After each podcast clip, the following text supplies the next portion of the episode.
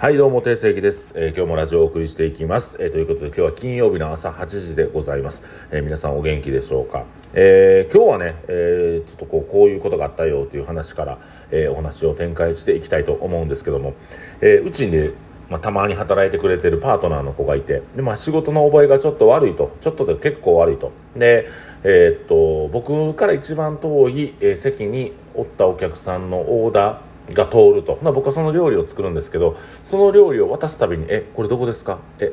どの方ですか？って言うんですよ。で、毎回毎回これ続くから、あの、オーダー取ったん君やから、覚えときって言ってで、まあ、それも何回もミスするし、あとは、あの、洗い物ですね。洗い物が全くできない。なんでできんのかなと思うんだけど、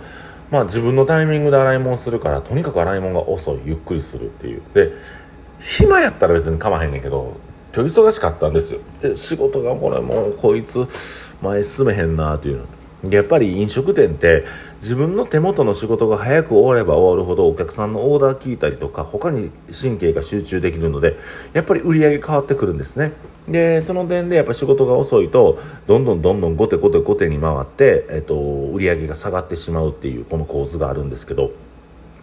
まあそれはねバイトの子なんかそんなこと考えてくれないんですよね。まあもちろん自分が時間消費してまあ1時に来てから11時ぐらいに帰って時給なんぼでもらって帰ったらええわって多分思ってたと思う。だから僕ね帰りしなに呼び止めてからえっとこのお金って君が今もらったお金っていうのはお客さんがお支払いをした中からあの捻出されてるんやでっていうことを伝えたんですね。でお客さんがある程度ご飯食べて飲んでくれるからこそ君におお給料を与えれるんやけど君はそのお客さんからドリンク1杯でもフード1杯でもとあの通したわけでもなく、えー、洗い物も後手後手に回った今日っていうのはどうなのかなと。で何よりもやっぱりこう能動的に仕事やってみたらどうや？能動的に仕事やってみたらどうや？っていうふうに言ったんですね。ですごくこう次から僕が言うことっていうのがからまあ話を展開していくんですけど、えー、うちのパートナーにはとても優秀な、えー、子たちが実はいてて、えー、実はもうオーダー通った段階で僕の方にオーダーが回ってきてその間にもうレジ売って売って伝票書いてる子とかいるいるんですよ。すごいじゃないですか。パッて僕オーダーほんならえーと、結びで通りましたって言った段階でもう伝票にも書いてるしダブルチェックでレジの方にももう打ち込んでるっていう。でうんと料理が通るたびにお刺身用のあのまな板があるんですけどそれがパッて差し出さ差し出されたりとか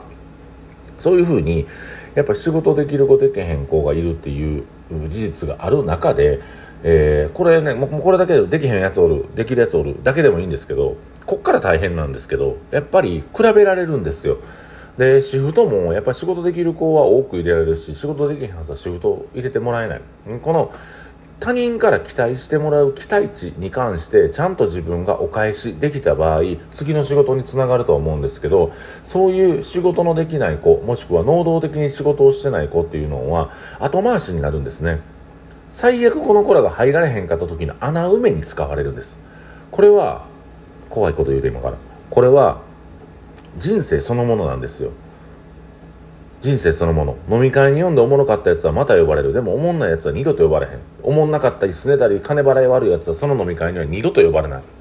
面白かったり金払いが良かったりみんなを楽しましたなとかあこの子を通ったらなんか癒されるなとか思った瞬間その人は2回も3回も呼ばれる。呼ばれへんやつは一生誰にも呼ばれへんから惨めになっていく孤独になっていく。この構図っていろんな場所でいろんな場面で連鎖してるんですよ。仕事でもこの人に仕事渡したら異常に早い。あほんだらこの人と仕事しようっていうふうにその人は仕事が蓄積していく。でも仕事やって1回遅かったら二度とそいつは仕事しないですよね。僕もやっぱりいろんな業者さんいらっしゃるんですけどほんまにこいつとはもう二度と仕事せえへんなっていう内装業者とかいらいますしね、うん、だかそういう人らもおればはい、もうほんまに2日間ぐらいで仕上げてくれて「いやなんか早いっすね」みたいな「1週間かかると思ってました」「いやいやまあ早した方がいいと思ったんで」みたいな。で、まあ、月末今月しんどいと思うので僕らが勝手に早しただけなんで翌月入金でいいですよみたいな。ええええやんめっちゃええ人やんみたいな。でそれって結局ねあのー、そうそう2日やろうが1週間かかろうが一緒なんですけどどっちが楽かっていうと早やった方が楽なんですよ。僕も今日はあのインスタグラムで開けたんやけど、まあ、調子悪いやつで連絡遅いなっていう話をしたんですけどほんまその通りでやっぱ連絡まめにできへんやつってほんま調子悪いんですよ。調子悪いやつに何か頼み事しても調子悪いからあの返されへん。であの世の中っていうのは比べたらあかん。比べられたらストレス溜まるって言うけど比べられまくられます。比べられまくりまくりスティの世界ですよ。とにかく比べられる。僕なんかやっぱ出たとこ勝負で毎回おもろいから飲み会に呼んでもらったりとかあ毎回なんかこの人と会ってよかったかなと思う。そもそも僕らお店やっててあこの人と会いたいなと思ってくれた回数が多ければ多いほどお店にお客さんが来店する。今日でも本当に早い時間6時ぐらいから、えー、っと9時前まで満席やったんですけど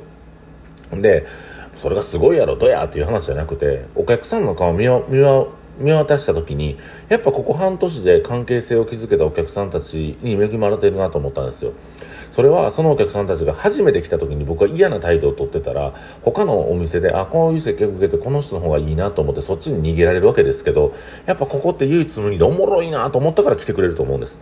だから一回一回の接客一人一人の接客もやっぱ大事にしていかないといけないし、えーと、自分自身もその出たとこ勝負で毎回毎回勝負なんやっていう気でお店毎日毎日出ております。であのお店もまあね日によりますけどやっぱり遅い来るのが遅かったりとか来るのが早かったりとかする中であの準備できてなくて開店してしまう時もあるんですよ。でやっぱそんな時で売り上げ悪いね。やっぱり準備万端で、あのー、もうお客さんを迎え入れるんやっていう心がある時こそ人はたくさん来てくれるのではないかなっていうふうに思います。で、比べられるのは嫌や、比べるのは嫌や、僕はあんまり人を比べたりしないけどもやね、やっぱりいいやつ悪いやつ仕事できるやつできへんやつっていうのはどうしても仕事できるやついいやつを優先するよ。これが世界の常です。世の常です。だから自分の中で出た得勝負で自分は勝負できてんのかな。このラジオ聞いてて。あの、女の子とね、デートとかでもそうで、同じことやねんけど、デート出て、楽しましてあげたのかなとか、えー、僕とおったらどういうメリットがあるかなっていうのをはっきり自分の中で提示して、あの、自分はこういう強みがあるんやっていう戦い方をできたら、恋愛もうまく成就するのではないですか。闇雲に数当たってから出会い系でバンバン出会っても自分の売り分かってへんのに、で自分と会ったその人がどういう心の変化が起きてるか分かってないのに、え、どんだけ出会いがあっても無駄やと思いますだから俺らは街の商売でお客さんが来てくれなあかんし来てくれたらありがたいけど